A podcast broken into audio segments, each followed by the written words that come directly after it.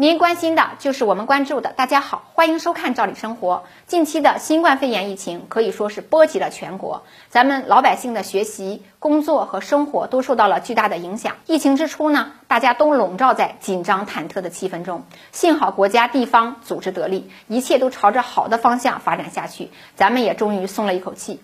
防控疫情期间，为了减少接触感染的机会，很多服务场所啊都关闭了，像菜市场啊、饭店呀等等。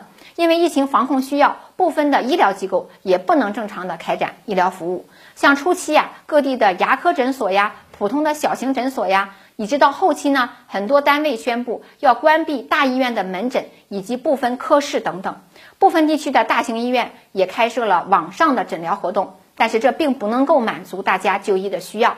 很多老百姓就比较担心，一方面可以理解国家出于防控疫情的需要以及保护患者的安全所做出的决定，可是关闭部分的医疗服务，确实对大家的就医带来了困扰和不便。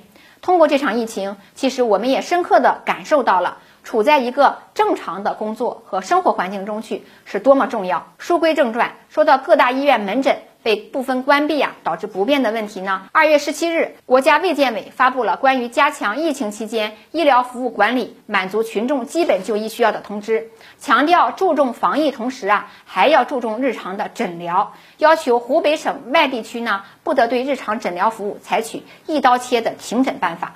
这个通知说实在真的来得太及时了。当下防控疫情当然是重中之重，但是啊，也不能够让所有的工作都搞一刀切。根据通知的要求，要紧密的结合疫情发展的形势，一手呢要抓疫情的防控，一手呢要抓医疗服务，不能采取停诊的方式，将日常医疗服务啊一关了之。要在科学防控的基础上，维护合理医疗服务秩序，满足群众基本的就医需要。那么，医疗机构要加强精细化管理，通过测算各临床科室患者就医需求，对于可调用的医疗资源，及时的进行合理的分配和调整。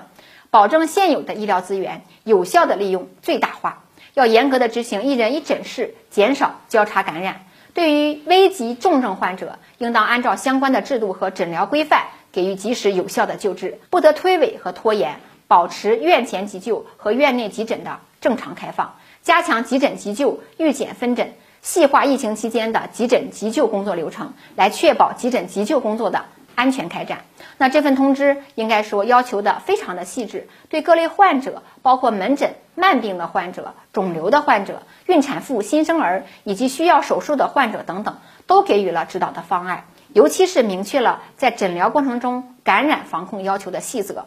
可以说，这份通知的出台，对老百姓来讲算是个福音。大家在这个疫情防控的特殊时期，看病就医呀，也得到了保障。对医疗机构来讲，同样也是好事儿。嗯，进一步的明确了要如何的开展工作，让医疗服务在特殊时期更加的行之有效。时间关系，关于疫情期间看病就医的话题，我们就聊到这儿。感谢收看，咱们下次见。